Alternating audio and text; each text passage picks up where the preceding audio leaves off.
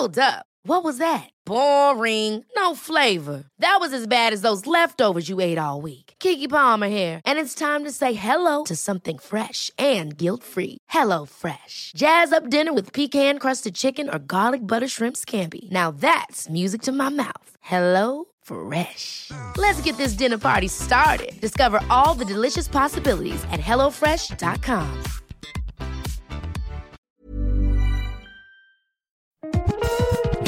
sur Radio DevOps, la balado-diffusion des compagnons du DevOps. Si c'est la première fois que tu nous écoutes, abonne-toi pour ne pas rater les futurs épisodes. C'est parti Bienvenue à toi, cher compagnon, et bienvenue dans ce nouvel épisode de Actu DevOps. Aujourd'hui, on accueille un petit nouveau, c'est René qui nous rejoint. Bonjour René. Bonjour Christophe. Et je suis aussi avec Erwan. Bonsoir.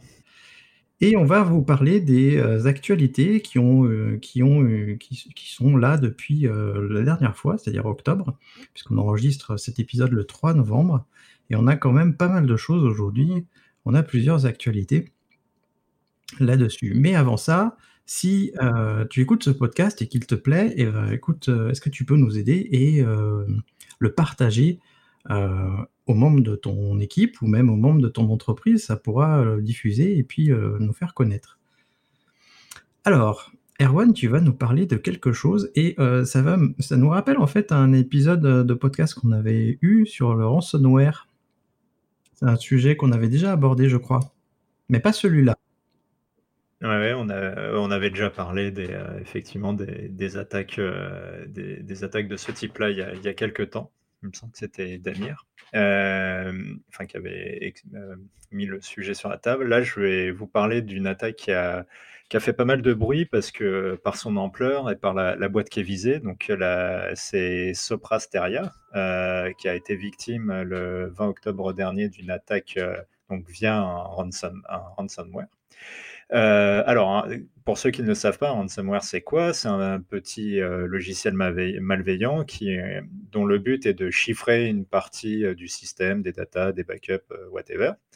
Et qui, une fois qu'il a fait son travail de chiffrer, euh, eh ben, il va, vous allez recevoir un mail qui va vous dire Ah, bah, tu, as vu, tu n'as plus accès à ces, données.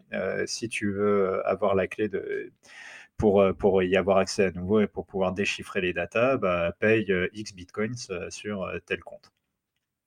Et là, ce qui est intéressant, c'est de voir que cette attaque, elle a visé euh, Sopra Steria. Alors, les gens qui utilisent ce genre d'attaque, je ne suis pas un expert, mais ils, ils choisissent pas n'importe qui et, par hasard, et c'est souvent parce qu'ils savent qu'il y a moyen de, de, de- faire plier, euh, plier les gens en face. Et Sopra Steria, ce qui est intéressant, c'est que bah, non seulement c'est une, grosse SS2I euh, française, euh, mais qui est, qui est introduite en bourse, etc., qui gère tout un tas de, de clients étatiques, hôpitaux et tout. Enfin, c'est vraiment un, un- un- une boîte importante de, de l'IT en France, donc du coup, c'est c'est pas anodin. Alors, quel est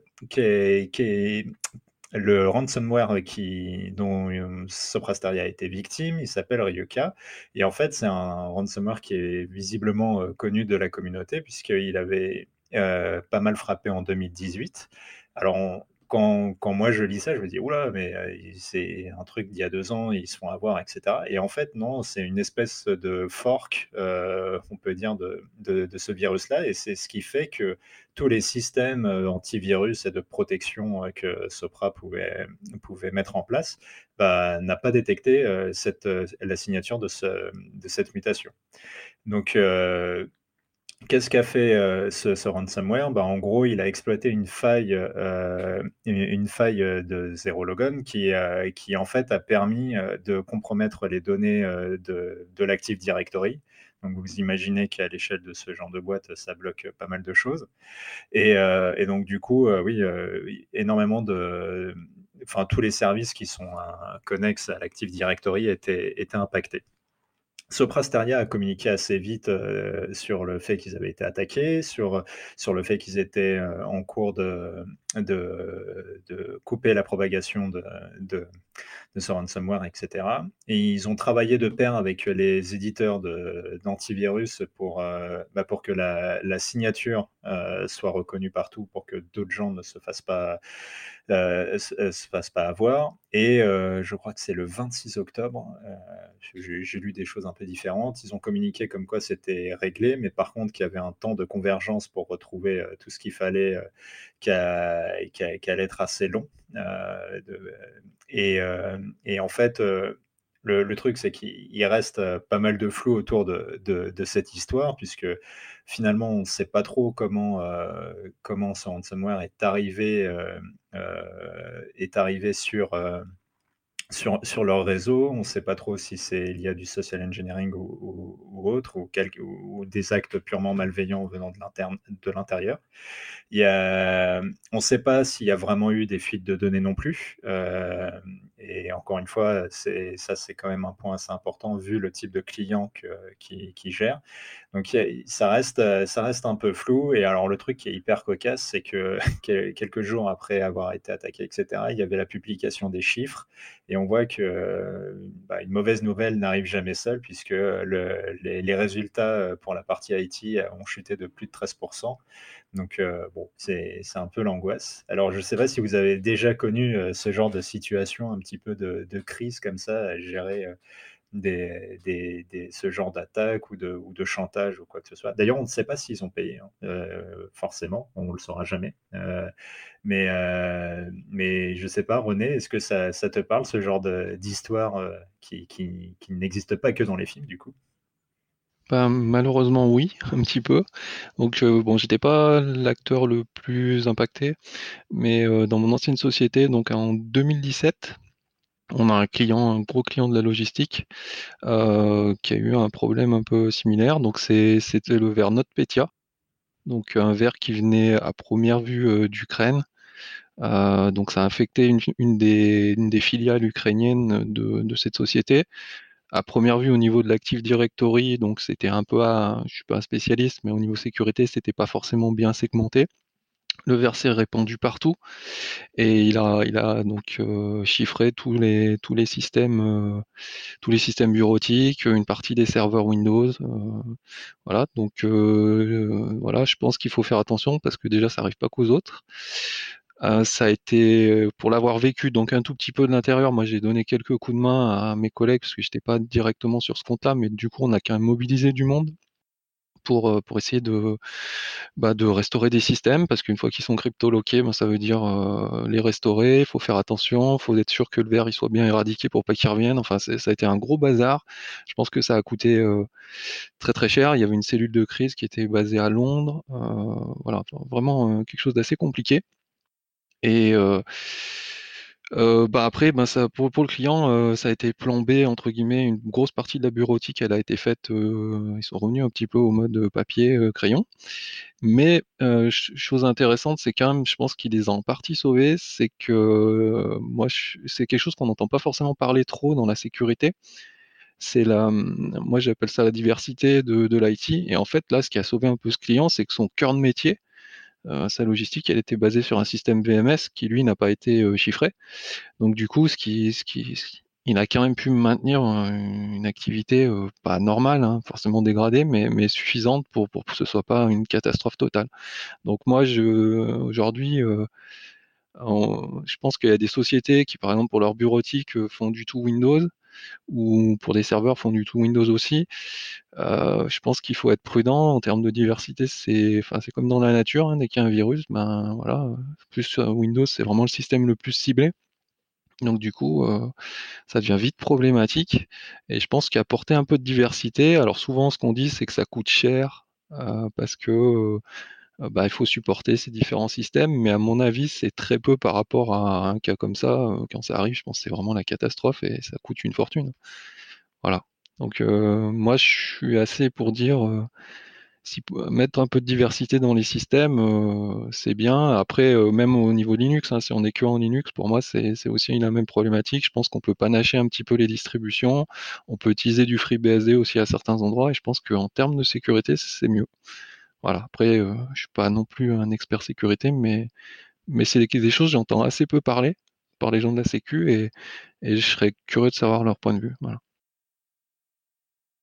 Alors, moi, j'ai eu, eu un client, en fait, euh, pour lequel je maintenais un, serveur euh, C-File. Donc, C-File, c'est un équivalent à Dropbox ou à Nextcloud. C'est un serveur de synchronisation de fichiers.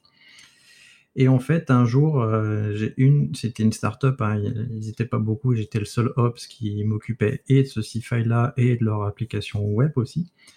Et euh, il y a une des, une des filles qui m'appelle et qui me dit Christophe, j'ai un problème, euh, j'ai des documents du CIFA, ils sont tous chiffrés. Je dis mais comment ça se fait et tout, qu'est-ce qui s'est passé? Elle me dit bah en fait je crois que j'ai chopé un virus il y a un mois et j'ai essayé de m'en sortir et tout et, et j'ai pas j'ai pas vu ce qui se passait, j'ai pas réussi. Je fais il y a un mois mais tu m'appelles que maintenant en fait et en fait, euh, pendant un mois, elle a essayé de réparer les, choses toute seule. Euh, et, en fait, c'était tellement tard que si je restaurais la base de données, et ben en fait, euh, on perdait plein de choses. Donc, je lui ai demandé de voir si elle pouvait pas restaurer avec la, parce qu'il y a une corbeille en plus, il y a une corbeille dans C-File, et il y a un historique, de voir si elle pouvait pas restaurer les historiques des fichiers. Mais en fait, depuis, j'ai jamais eu de nouvelles. Et euh, de toute façon, la boîte, elle, est, fermée entre temps. Elle était déjà pas, bien. Euh, je pense que tu as lui donné le coup de grâce. Mais euh, là, le truc, c'est il ne faut pas attendre en fait quand on, quand on a ce genre de choses et qu'on n'est pas tech ou qu'on n'est pas la personne qui est la plus à même de réparer le problème. Il faut vraiment prévenir les, les gens qui ont les, qui ont les sauvegardes pour les repasser. quoi. Parce que là, du fait, comme ça avait chiffré ces données, que c'était synchronisé, ça va chiffrer les données de tout le monde au final. Donc, euh, bon, euh, enfin, en tout cas, euh, la partie qu'elle partageait, parce qu'il y avait des parties qui n'étaient pas partagées. mais bon, comme elle, elle bossait avec, avec le directeur, elle avait accès à plein de données un peu sensibles. Donc faites attention. Hein, si vous voyez qu'il y a un truc qui est chiffré, attendez pas, attendez pas plusieurs jours. Hein, prévenez tout de suite. Et surtout coupez votre ordinateur d'internet. Et faire des sauvegardes offline. Hein. Oui, faites des sauvegardes offline, c'est bien. René, toi, tu es la première fois que tu viens dans Actu DevOps et tu t'es dit, bah en fait, euh, comme c'est la première fois, je vais essayer de rattraper mon retard, je vais, amener plein de plein.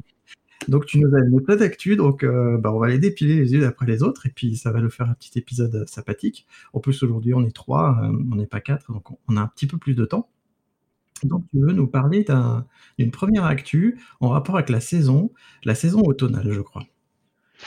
Alors oui, c'est alors c'est l'actu un peu détente. Euh, en cette période de confinement, je pense que c'est pas mal. Ça peut permettre d'avoir un autre sujet, de, se distraire un petit peu. En fait, c'est Coding Game qui est une plateforme de, de code en ligne. Donc euh, qui permet de, s'essayer à faire de l'IA pour, euh, pour des jeux, etc. Enfin, du code. Donc, ça permet d'apprendre le code, de, se, perfectionner.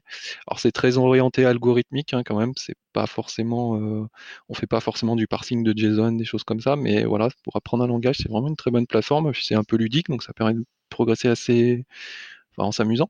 Et donc, donc je pense qu'au moment où sortira cet épisode, ça aura peut-être légèrement commencé, mais ils ont un challenge là en automne euh, de, code. Donc euh, l'idée c'est, euh, alors on connaît pas le contenu du challenge, mais hum, à l'avance, sinon c'est, triché. Mais voilà, il va certainement avoir un combat entre des bots, donc il faut programmer son, son bot et essayer de, de progresser et de, d'essayer de faire la meilleure intelligence artificielle pour, euh, pour, pour essayer de, d'être le premier dans le classement, parce qu'il va y avoir un classement. Donc il y a un classement pour, pour les écoles, il y a un classement pour les entreprises et euh, un classement individuel. Donc euh, voilà, bon, je suis pas trop habitué à ça. J'en ai, voilà, moi j'ai un peu joué avec la plateforme, mais ça va être mon premier challenge. Je vais essayer pour, pour le fun. Hein. je vais certainement être très ridicule, mais voilà, c'est, un truc un peu marrant. Donc je vous conseille d'essayer si, ça vous tente. Alors, je viens de regarder la date. En fait, ça commence le 12 novembre. Et l'épisode qu'on est en train d'enregistrer sortira le 12 novembre à 8h. Et comme, et comme en fait le coding game commence à 16h, je pense qu'il y a moyen que les premiers auditeurs et auditrices puissent, puissent y aller. J'ai jamais fait ça, et puis j'avoue que j'ai pas le temps pour faire ce genre de choses. Ça me tenterait bien. Peut-être pas pour ça, plus pour des trucs infrastructure. Je suis sûr qu'il y a des qu'on peut faire des coding games infrastructure. Faudrait que j'y pense un jour, organiser ça. Et toi, Erwan, est-ce que tu as déjà fait des coding games, des, des j'ai jamais participé à ce genre de truc. Par contre, je suis, euh, je, suis régulièrement euh, bah, des, résultats où j'ai, comme j'ai des potes qui participent, je regarde un peu ce qu'ils font et, euh, et, je trouve ça, enfin, je trouve ça fascinant. Je me souviens quand était chez, enfin, quand j'étais chez Deezer, il y, avait deux trois mecs qui, quand, quand on vraiment régulièrement ce genre de, petits challenges. Donc c'était assez cool assez cool à suivre. Mais euh, non, non, euh, si je participe enfin, si j'ai participé déjà à pas mal de hackathons, en revanche, les, coding games comme ça, jamais. Euh, j'ai l'impression que je ne serais pas hyper efficace et, et, j'ai un ego mal placé. après, ouais, je pense qu'il faut. Ouais, c'est, c'est, il faut, faut pratiquer après hein, pour être bon. De toute façon, les bons, voilà, c'est pas leur premier challenge, ils en ont fait plusieurs. voilà, après, c'est sûr que la première fois, ne faut pas s'attendre à un super résultat, j'imagine. Puis souvent, ce qui se passe aussi, c'est que les gens qui ont déjà fait des challenges ont déjà fait du code qu'ils peuvent réutiliser, donc être plus forts. Et dans le même ordre d'idée, alors moins ludique, il y a une autre plateforme qui s'appelle Exercisum. je crois que c'est exercisum.io mettra le lien, je pense, euh, dans, les notes, euh, qui est euh, donc pour le coup là c'est moins ludique, mais là on apprend plus du code, voilà, des challenges. Et là il y a la possibilité d'avoir un espèce de coaching, des gens qui viennent, qui viennent vous aider en fait si besoin quoi. C'est aussi une plateforme intéressante pour, pour apprendre. Ouais, moi ça me fait penser au coding dojo parce que je traite souvent avec des développeurs et je sais que les développeurs ils, ils font des coding dojo et je me pose des questions sur euh, les coding dojo infra, euh, type Terraform ou Ansible, euh, est-ce que ça existe? Si, si, tu nous écoutes et que tu connais des coding dojo, bah, viens sur le forum des compagnons et viens nous en parler parce que moi ça m'intéresse vraiment beaucoup. Et en effet, tu vas nous parler de quelque chose qui va faire battre mon petit cœur de libriste, en tout cas de, de petit cœur de quelqu'un qui, qui s'intéresse à l'open hardware. Ah, d'accord. Alors la news euh, Open Hardware, ouais, c'est alors c'est un peu réchauffé parce que ça, ça date un petit peu, mais c'est quelque chose qui est passé sur euh, Foronix. Donc il y a un gros forum sur tout ce qui est Linux, etc., euh, tech, etc. et en fait, donc ça parle de risque 5. Alors bon, je vais essayer de synthétiser, je vais probablement dire un petit peu des des, bêtises. Enfin, voilà, ce sera peut-être pas tout à fait exact, mais voilà, c'est pour synthétiser un peu. Donc Risque 5, en fait, c'est un jeu d'instruction qui a été développé par, euh, Berkeley, l'université de Berkeley, qui a été donc euh, qui est libre et, dont on n'a pas à payer donc de royalties pour pouvoir l'utiliser. Ça visait la recherche et euh, bah, les écoles. il se trouve qu'il y a voilà, une communauté qui s'est créée, un peu comme pour le logiciel open source. Donc voilà, c'est de l'open hardware et en gros les gens peuvent contribuer et essayer de faire une implémentation de ce jeu d'instruction euh, et donc créer des processeurs. Donc on peut créer euh, des processeurs euh, avec des FPGA. Il faudrait, je pense, un épisode entier pour tout expliquer, mais voilà, on peut, se faire sa propre puce entre guillemets. voilà, il y a aussi des sociétés. Donc une des premières, c'est une startup qui s'appelle Sci-Fi, Sci-Fi, pardon, qui est une startup qui a commencé à faire du. On peut acheter du matériel euh, avec un processeur risque 5, des cartes de développement, donc on peut commencer à s'amuser. Pas mal. Il y a un autre moyen de s'amuser, c'est euh, ben, QEMU. QEMU, il y a une, il y a une émulation euh, risque 5, donc et Linux normalement doit tourner dessus. donc voilà, donc un nouveau type de processeur, donc sans IP, donc qui est assez prometteur. Et ce qui s'est passé aussi, récemment, c'est que bah, entre les États-Unis et la Chine, c'est un peu tendu les relations commerciales. Et donc, euh, il y a des choses qui sont arrivées. Les États-Unis ont fait passer des lois ou je ne sais quel dispositif légal pour que les entreprises américaines ne euh, n'utilisent pas de non, voilà, que, les, entreprises chinoises ne puissent pas utiliser de, matériel américain. Donc il y a eu le problème par exemple sur Android. Donc sur Android, les, Huawei a été, été, impacté par exemple. ils ne pouvaient pas forcément utiliser Android tel quel. voilà, c'est un peu compliqué. Et donc il y a la problématique euh, sur les processeurs, notamment Intel. Et il y a une autre news qui est passée il n'y a pas très longtemps, c'est que AMD aussi a été cédé à Nvidia. Donc, euh, du coup, AMD qui était une euh, entreprise britannique, si je dis pas de bêtises, possédée en grosse partie par SoftBank, qui est une entreprise japonaise. Tout ça a été revendu à Nvidia et donc vient dans le giron américain. Donc, du coup, ça pose pas mal de soucis pour les pour les entreprises chinoises. Et un, donc cette news là dont on parle, c'est en fait c'est Alibaba. Et Alibaba ils ont développé donc un processeur basé sur euh, RISC 5 qui s'appelle le je de mémoire le XT910 voilà. Et donc euh, ben, c'est un, processeur euh, qui est intéressant parce que jusqu'à maintenant tous, les processeurs qui étaient à base de RISC 5 ils avaient été en termes de performance ils n'étaient pas forcément super voilà, aussi performant que ce qu'on connaît chez AMD ou, pardon, chez, chez ARM. Euh, voilà, donc euh, là, en fait, ce, nouveau processeur commence à concurrencer en termes de performance des ARM Cortex A73. Voilà, et ce qui est vraiment intéressant, je trouve aussi, c'est que euh, Alibaba s'est engagé à participer, entre guillemets, à améliorer, à faire des retours sur la communauté open hardware et à améliorer ce processeur. Donc, c'est en train Enfin, il y a un truc qui se passe, je pense. Moi, je suis ça depuis assez longtemps, mais voilà, c'est en train de se développer côté risque 5 et je pense que c'est intéressant. Et ça nous donnera peut-être dans le futur des alternatives à, à ARM, AMD et Intel. Voilà. Je sais pas ce que, ce que toi, Christophe, euh, enfin, je sais que tu es un peu, tu pas mal branché à, ARM, donc euh, je pense que ça t'intéresse aussi comme nous. Oui, je suis pas mal branché ARM. En effet, c'est ARM qui a été cédé. Ouais, j'ai dit AMD, je crois que je me suis trompé. Mais c'est pas grave. Je, crois, de mémoire, que j'en avais fait euh, une trouvaille du vendredi. Donc, euh, si, si, je retrouve le lien, je le mettrai en description.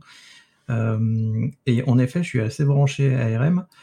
Pour la, pas parce que c'est open, open, open source, parce que d'ailleurs ARM c'est pas open source, c'est sous licence. Mmh. L'intérêt c'est qu'en effet, tu achètes la licence et que tu peux faire ton processeur. Donc il y a plein de fabricants qui peuvent faire leur processeur.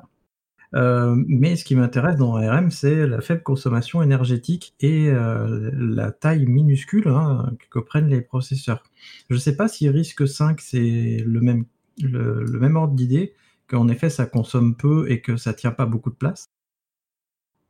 Euh, oui, oui, c'est un peu la, un peu la, enfin, je pense c'est un peu la même philosophie de faire des, des processeurs faible consommation, en tout cas, je pense. Ouais.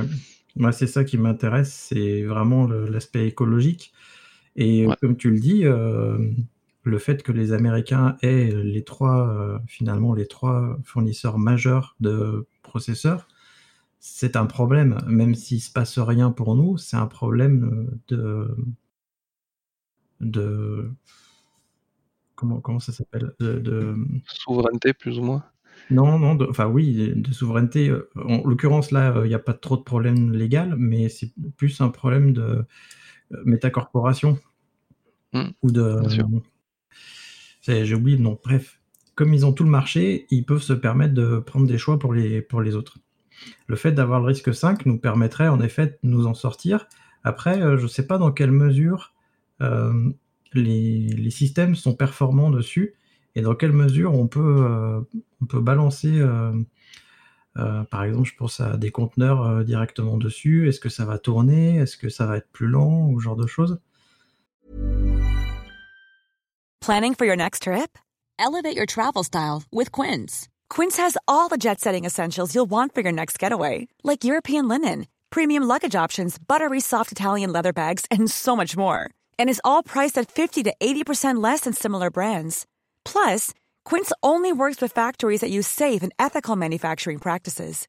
Pack your bags with high-quality essentials you'll be wearing for vacations to come with Quince. Go to quince.com/pack for free shipping and 365-day returns. Hi, I'm Daniel, founder of Pretty Litter. Did you know cats tend to hide symptoms of sickness and pain? I learned this the hard way after losing my cat, Gingy. So I created Pretty Litter, a health monitoring litter that helps detect early signs of illness by changing colors, saving you money and potentially your cat's life. Pretty Litter is veterinarian developed, and it's the easiest way to keep tabs on your fur baby's health right at home. Go to prettylitter.com and use code ACAST for 20% off your first order and a free cat toy. Terms and conditions apply. See site for details. Alors dans l'état de, je sais pas exactement aujourd'hui où on en est. Après, je sais qu'il y a du Linux qui, a, qui tourne sur certains processeurs RISC-V. Euh, bon, je pense qu'il y a encore du boulot, euh, mais ça, ça, petit à petit, ça avance, je pense. Ça va. Bon, aujourd'hui, c'est voilà, on est vraiment euh, un peu dans le mode expérimental, mais voilà, ça, ouvre une, euh, enfin, je pense de belles perspectives pour euh, l'aspect collaboratif. Je pense que si ça se passe comme dans le logiciel libre, ça peut vraiment euh, Enfin, on voit ce qui s'est passé avec Linux, donc ça peut, ça peut vraiment se développer. Et puis le fait d'avoir une IP, enfin pas d'IP en tant que tel, euh, ça va, ça va, ça- en termes de coût, ça, si on, ça arrive, à un moment, on a- il y a des constructeurs qui arrivent à faire du volume, ça va certainement faire des, des processeurs euh, relativement peu chers. Ouais, ça c'est vraiment une bonne chose, je pense. Voilà. Après, euh, c'est un espoir. Je pense qu'il faut, voilà, faut pas trop s'enflammer non plus. Mais voilà, aujourd'hui, on peut commencer à jouer, faire des choses, et c'est, c'est assez sympa, quoi. Et Erwan, alors t'en penses quoi toi de ça? Ah, je trouve que les perspectives, elles sont hyper intéressantes, mais par contre, euh, c'est un peu la, conclusion de René, c'est que pour que ça devienne euh, des alternatives vraiment solides, etc., et euh, qu'on pense à ça en, priorité pour, pour, pour ces archis, euh, j'ai peur que ça soit à, vision très, quand même relativement long terme.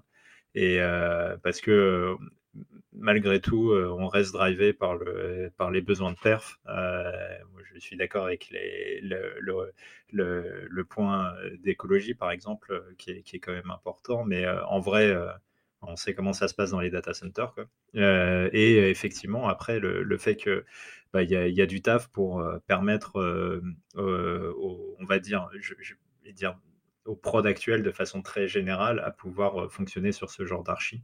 Donc, euh, donc il y, a- du chemin, mais par contre, c'est sûr que c'est hyper prometteur et c'est bien d'avoir, euh, de, pouvoir avoir un, ce, choix euh, à terme. Après, aujourd'hui, c'est, clairement le, le marché serveur, c'est pas, enfin, donc ça, ça, on voit avec la news que ça se développe, notamment avec les acteurs chinois. Mais aujourd'hui, c'est plutôt l'embarqué, je pense, qui est visé dans un premier temps. Donc, euh, et là, là, là, ça commence à être, je pense, assez crédible. On peut commencer à faire des, des solutions embarquées à partir de, de risque 5. Voilà. Après, je je suis pas spécialiste de l'embarqué, donc euh, il faudrait quelqu'un qui soit vraiment dans le domaine pour nous dire, mais Hmm, Moi, ce qui m'inquiète, euh, c'est le monopole, voilà, c'est le terme que je cherchais tout à l'heure, le monopole américain sur les processeurs et le fait que du coup, nous, en Europe, on est perdu ARM, on arrive, bah, du coup, on n'a plus de fabricants de processeurs, hein. donc c'est- terrible. Je finis juste sur un dernier petit point. Euh, en France, on a quand même euh, quelques euh, constructeurs, not- notamment pas loin de d'où j'habite, il y a un- une société qui s'appelle Calray. Donc Calray, ils font des processeurs euh, multicore, enfin un truc de ouf. Voilà, donc si vous voulez aller jeter un petit coup d'œil, Calray, je pense qu'on mettra le lien. Ils font des choses intéressantes aussi. Des processeurs très spécialisés, voilà. Je sais pas exactement tout ce qu'ils font, mais voilà. Donc on a quand même des, on sait quand même faire euh, des trucs euh, côté processeur en, en France, voilà. Du coup, on va passer à la dernière petite news qui va nous faire une transition parfaite jusqu'à la fin de l'émission. On va ne parler que de conteneurs et principalement de Docker. Euh, René, tu nous as préparé une petite info. Euh, donc a ma dernière news, oui, donc c'est donc c'est un document, donc c'est sorti fin septembre, un document de l'ANSI sur euh, ben, les bonnes pratiques pour euh, sécuriser ses containers sur Docker. Euh, donc ben c'est vrai que l'ANSI depuis quelques temps sort des documents assez récents. Et alors là, je l'ai un petit peu survolé, j'ai pas fait mon travail jusqu'au bout, mais euh, voilà, il y a des bonnes recommandations, ne pas tourner euh, avec euh, ces containers avec des privilèges en mode privilégié, voilà, des, bonnes, des bonnes pratiques de sécurité et ça rappelle pas mal de choses, ça permet aussi d'apprendre des choses. Et voilà, je trouve que ce que fait l'ANSI, c'est plutôt pas mal, même plutôt bien. Et donc voilà, petite news à partager qui, je crois, aussi a été reliée par Xavki. Je pense que c'est bien de, suivre un peu cet, cet accu. En effet, qu'est-ce que t'en penses, toi, Erwan Tu l'as regardé le document? Et quoi qu'il arrive, moi je pense que c'est que des très bonnes initiatives. Euh, enfin, c'est hyper important d'avoir ça et, et euh, c'est surtout qu'on vu qu'on voit que c'est un peu la les, enfin, les conteneurs, c'est un peu la foire. En, vrai, euh, il y, a, y, a, tellement de choses qui ne respectent pas un minimum de, bonnes pratiques de sécu que euh, avoir des guidelines, avoir euh, euh, des, choses auxquelles se référer pour être sûr d'être dans le droit chemin, je, pense que ça peut que aider, c'est bien. Moi, je trouve ça aussi super intéressant que l'ANSI publie comme, ça des livres blancs ou des guides de, bonnes pratiques. Et je me demande dans quelle mesure ils les conçoivent et si on, peut participer à la conception à travers un dépôt ou autre ce qui serait vraiment génial parce que euh, le nombre de tech en France qui pourraient participer à ce genre de, à genre de choses euh, pourrait être assez impressionnant. On pourrait arriver, euh, en tout cas moi c'est mon envie à terme qu'on puisse avoir des, choses comme ça sur la communauté des compagnons, mais, mais je trouve ça très bien. D'ailleurs, il est sur un coin de mon disque dur en attendant une lecture approfondie. Et donc, je vais passer à, ma news, du coup, où je vais vous parler de Docker aussi puisque en fait, euh, il y a quelques jours, euh, bon, on, s'en doutait, hein, puisque Docker avait annoncé, euh, avait annoncé ça, mais en, gros, il y a quelques jours, on sait à quelle sauce on va être mangé dans la limitation de Docker. Alors, Docker a annoncé des limitations sur notamment la récupération des images sur son registre, donc le hub Docker, et des, une politique de suppression des images. Alors la politique de suppression des images, en gros, euh, automatiquement, les images inactives, donc qui n'auront pas été soit poussées, soit poulées, soit tirées euh, depuis six mois, seront effacées. Ce qui veut dire que si vous envoyez une image et puis que rien ne se passe au bout de six mois, bah, l'image, elle disparaît. Pouf, elle n'existe plus. Donc, euh, bon, quand vous la retirez, quand vous la poulez, bah, vous aurez une erreur. Mais alors, ce qui est plus, ce qui est, ce qui est plus embêtant et ce qui fait vraiment parler, c'est que, en gros, Docker, à travers son hub, limite à 100 poules toutes les 6 heures. Si on n'est pas connecté au web, ça veut dire que si on n'est pas connecté au web et qu'on fait un Docker Run ou un Docker Pool ou quoi que ce soit qui va aller récupérer une image, on ne pourra en récupérer que 100 tous les 6 heures. Alors vous me direz, bah, 100 tous les 6 heures, on a largement de quoi faire, hein. mais attendez, je vais y venir. Et si on est connecté au Docker Hub, c'est 200. 200 toutes les 6 heures. Bon. Alors, alors évidemment, euh, il y a plein d'acteurs, euh, et notamment les, majeurs, qui ont, réagi là-dessus. Donc il y a Red Hat qui a fait un article, je vous le mets en description aussi, et qui attire notre attention, c'est la première chose à laquelle j'ai pensé moi en l'occurrence, c'est l'intégration continue et le déploiement continu des projets open source utilisent souvent le pool anonyme. Ça veut dire que quand vous, euh, vous l'avez certainement déjà fait, quand, quand vous utilisez une image ou quoi que ce soit sur GitLab CI par exemple, ça poule une image et puis euh, de manière anonyme. Vous n'êtes pas encore connecté au Docker Hub. Donc, euh, vous, et puis la limite, elle est par IP. Donc, imaginons que vous ayez euh, une, une intégration continue à centraliser et qu'il y a tout un tas de projets chez vous qui poulent les images à tout va. Et ben, la limite des 6 en 6 heures, elle est vite atteinte. Il y a une autre, autre chose aussi, c'est que les agrégats Cube ou OpenShift, eux, quand ils quand ils, lancent des, pods, eh ben, ils vont forcément pouler une image. En fonction de la politique euh, que vous avez mis dans vos manifestes, soit ça va le pouler tout le temps, soit ça va euh, pouler uniquement si l'image n'existe pas.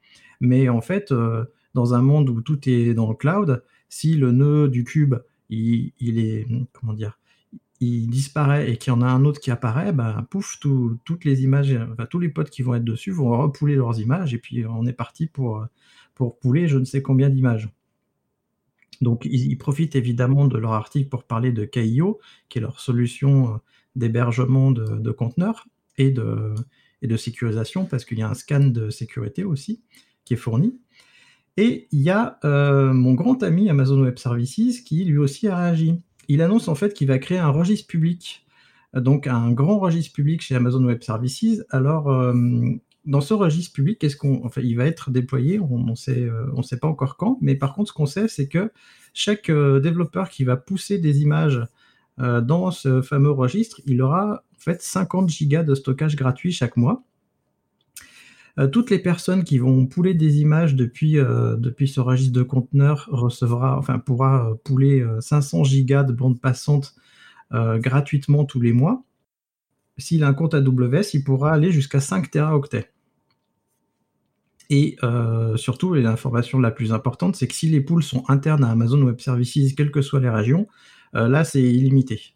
Alors on peut se dire 500 gigas euh, de bande passante par, euh, mois, c'est pas mal, mais en fait, quand on est dans un monde où les images elles font 100 mégas, voire parfois 1 giga pour certaines, euh, ça, peut aller très très vite, voire même plus vite que les fameuses 100 poules toutes les 6 heures. C'est une autre manière de compter.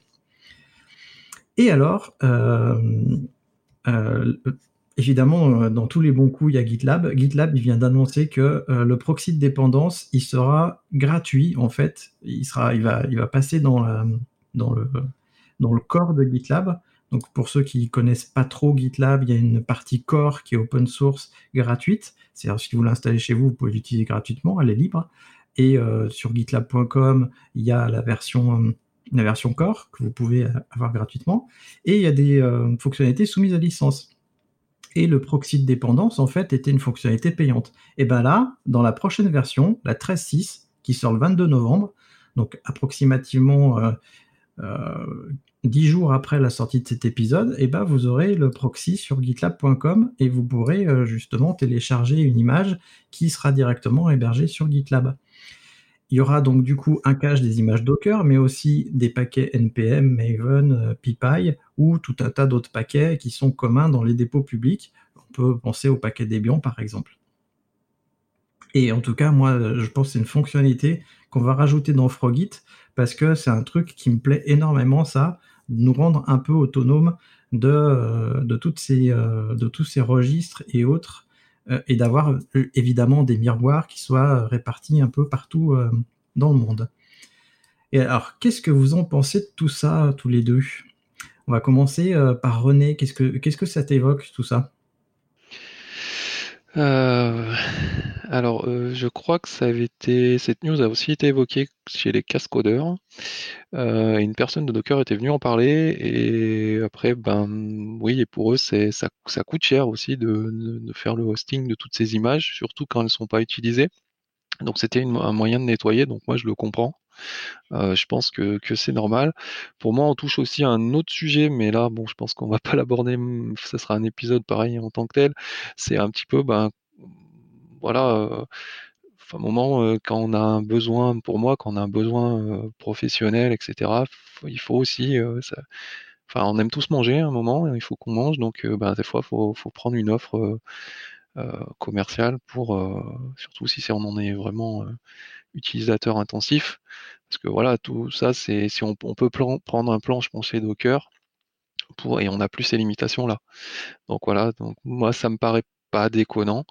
Euh, oui, après les autres ben, essayent de, de profiter de l'annonce pour faire aussi d'autres appels commerciaux, enfin d'autres offres commerciales plus euh, différentes. Ouais, bon voilà, après euh, voilà, je pense qu'il des fois, faut même pour l'open source, euh, il faut savoir euh, contribuer euh, financièrement pour que tout ça tienne, parce que ben, il y a, in fine, il y a quand même des gens qui, qui, travaillent et qui ont besoin d'argent pour vivre. Je suis assez d'accord avec toi, le fait de pouvoir purger les images régulièrement, c'est important, hein, parce qu'on ne peut pas laisser des images ad vitam aeternam comme ça. c'est vrai que si elles ne sont pas utilisées finalement en six mois, on peut se permettre de les, de les purger. Et de toute façon, euh, comme a priori on a un Dockerfile quelque part, on peut la recréer, donc c'est moins gênant. Ce qui m'embête le plus, euh, moi, c'est le côté euh, des images publiques, parce qu'en effet, là, ce que je vous ai raconté, c'est sur les images publiques, parce que quand on a un compte et qu'on paye chez Docker, on n'a pas, on n'a pas ça. Mais toutes les images publiques qui sont utilisées par tout le monde, notamment les images de base, je pense aux images Debian ou Alpine, là, là, ça va avoir un très fort impact. Et Bon, j'ai noté, euh, j'ai noté quand même dans les notes, les notes là, du coup, qu'il va falloir qu'on fasse un épisode sur le financement de l'open source et du libre, parce que c'est un sujet qui, à mon avis, euh, est, pas assez abordé. Peut-être qu'il euh, faudrait qu'on en parle pour échanger nos points de vue. Mais en effet, il faut, il faut arriver à financer le libre et l'open source d'une manière ou d'une autre. Je sais pas, je sais pas si c'est comme ça qu'on va y arriver. Mais en tout cas, euh, bon, ça a le mérite de poser la question du fait. Erwan, euh, est-ce que tu veux euh, réagir justement sur cette news? Ouais, ouais, euh, j'avais vu passer et en effet, euh, je, j'étais, enfin, si je comprends le, le, le, délire, hein, c'est normal. C'est, ils n'ont pas un espace de stockage infini, en tout cas un espace de stockage gratuit infini. Et puis pareil pour les poules, ça reste, ça reste de la bande passante qui, qui, qui peut coûter cher. Euh, donc bon, bah, je, je, si quelque part je comprends tout ça, le seul truc c'est que ça, me fait penser. Euh, enfin, Docker Hub, ça reste l'entité un peu centrale euh, de, de, repo euh, en termes d'image. Et, et, un peu naïvement, je voyais ça un peu comme, comme comme le, le, repo euh, Maven, qui, euh, où on n'efface jamais rien, où ça fait que append euh, ad vitam, pour s'assurer que si un jour, à un moment donné, on a utilisé un des trucs qui s'est retrouvé sur le repo, bah, on puisse toujours builder son projet. Et, un peu naïvement, je pensais que Docker Hub réagirait de la même façon, mais après, en vrai, commercialement, je, je comprends. Après, d'un point de vue personnel, euh, je, la, la registrie euh, Docker moi, je la trouve pas, pas hyper ouf. Euh, même quand tu veux payer, tu as plein de problèmes avec le support. Donc, je bon, je je suis pas non plus hyper hyper convaincu. Ouais, je pense qu'ils sont à la recherche d'un équilibre. voilà, je, pense que. je sais, je sais pas où ils en sont au niveau financier, mais voilà, ils cherchent, je pense, un équilibre et c'est des règles pour essayer de, bah, trouver, euh, trouver la bonne adéquation entre euh, faire rentrer quand même euh, des revenus et, et puis limiter les dépenses. Quoi. Mais, mais, après, pour revenir sur les, histoires des poules fréquents, moi j'imagine que les, personnes qui sont vraiment impactées par ça, ils ont tous des, des caches d'images quelque part. Quoi. parce que sinon, si, si tu comptes sur à chaque fois faire des, des, Docker pools euh, depuis, euh, depuis l'enfer, euh, c'est c'est pas performant non plus. Donc, bon, et puis en termes de bande passante, de trafic, tout ça, ça, ça, poussera probablement les gens qui se prenaient pas trop la tête sur ce sujet à, réfléchir à ça. S'ils n'avaient pas de cache, en tout cas, ils vont penser à remettre en place. Moi, ça me fait penser quand même finalement, euh, les paquets Debian, euh, il y a des miroirs, enfin les paquets Debian, la plupart des gestionnaires de paquets Linux, il y a des miroirs, il y a des sources différentes, et je pense qu'on va, va aller de plus en plus vers ça, que les éditeurs open source et libres vont, vont, aller de plus en plus vers l'hébergement de propres, de leurs propres images, et comme ça qu'on va pouvoir pouler depuis plein de sources différentes. Et par contre, le côté des miroirs, euh, c'est pas encore le cas. Je ne sais pas comment marchent les miroirs euh, Debian ou, ou autres, mais euh, ce serait bien qu'on ait un système de miroirs sur Docker. Comme ça, on pourrait avoir des miroirs sur les continents. Non, mais j'imagine que les histoires de miroir euh, de Docker Hub, c'est en fait euh, être miroir de Debian, c'est entre guillemets facile parce que le, la volumétrie, de toute façon, elle, ne va pas exploser, alors que Docker Hub, euh, c'est juste l'enfer. tu, peux, enfin, moi je vois si, vous voyez, enfin, un des repos qu'on a sur sur Docker Hub, c'est je comprends qu'ils mettent des restrictions comme ça. Nous, on, a fait n'importe quoi dessus parce que c'est un truc de test sur lequel on s'amuse. Et, euh, forcément, euh, si, cette image euh, qui est publique et tout, mais se retrouvait dupliquée sur 12 milliards de miroirs, en fait, on prend de l'espace chez tout le monde pour rien. Quoi. Donc, donc faire un miroir de Docker Hub, c'est quand même plus délicat. Euh, c'est par rapport à, donc à Debian ou Maven. Euh, pareil, faire un miroir Maven, c'est pas compliqué. Mais, et puis après, tu as, aussi l'histoire de, de, bande passante, quoi qu'il arrive. Même si tu montes ton miroir, après, faire se manger 12 000 guide pool d'images qui font un giga tout le temps, bon, bah, ça, ça, va te coûter cher aussi. Quoi. D'ailleurs, si vous avez des images qui font un giga, il y a probablement un truc à faire avec vos images.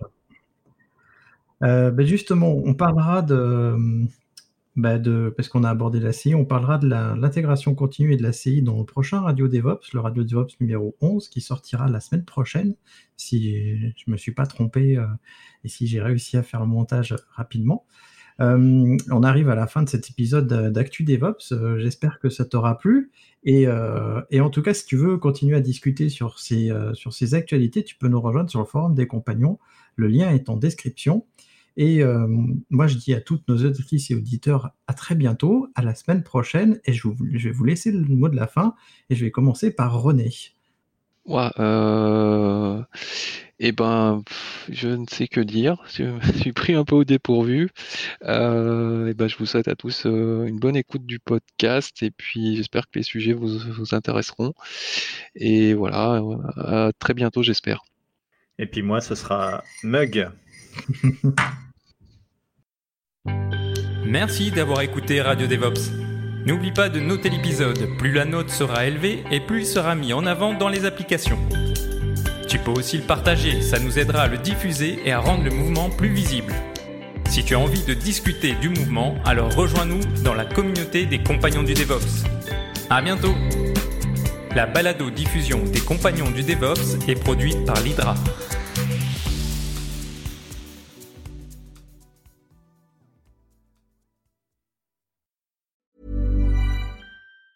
Ever catch yourself eating the same flavorless dinner three days in a row? Dreaming of something better? Well, HelloFresh is your guilt-free dream come true, baby. It's me, Kiki Palmer. Let's wake up those taste buds with hot, juicy pecan-crusted chicken or garlic butter shrimp scampi. Mm. Hello Fresh. Stop dreaming of all the delicious possibilities and dig in at HelloFresh.com. Let's get this dinner party started.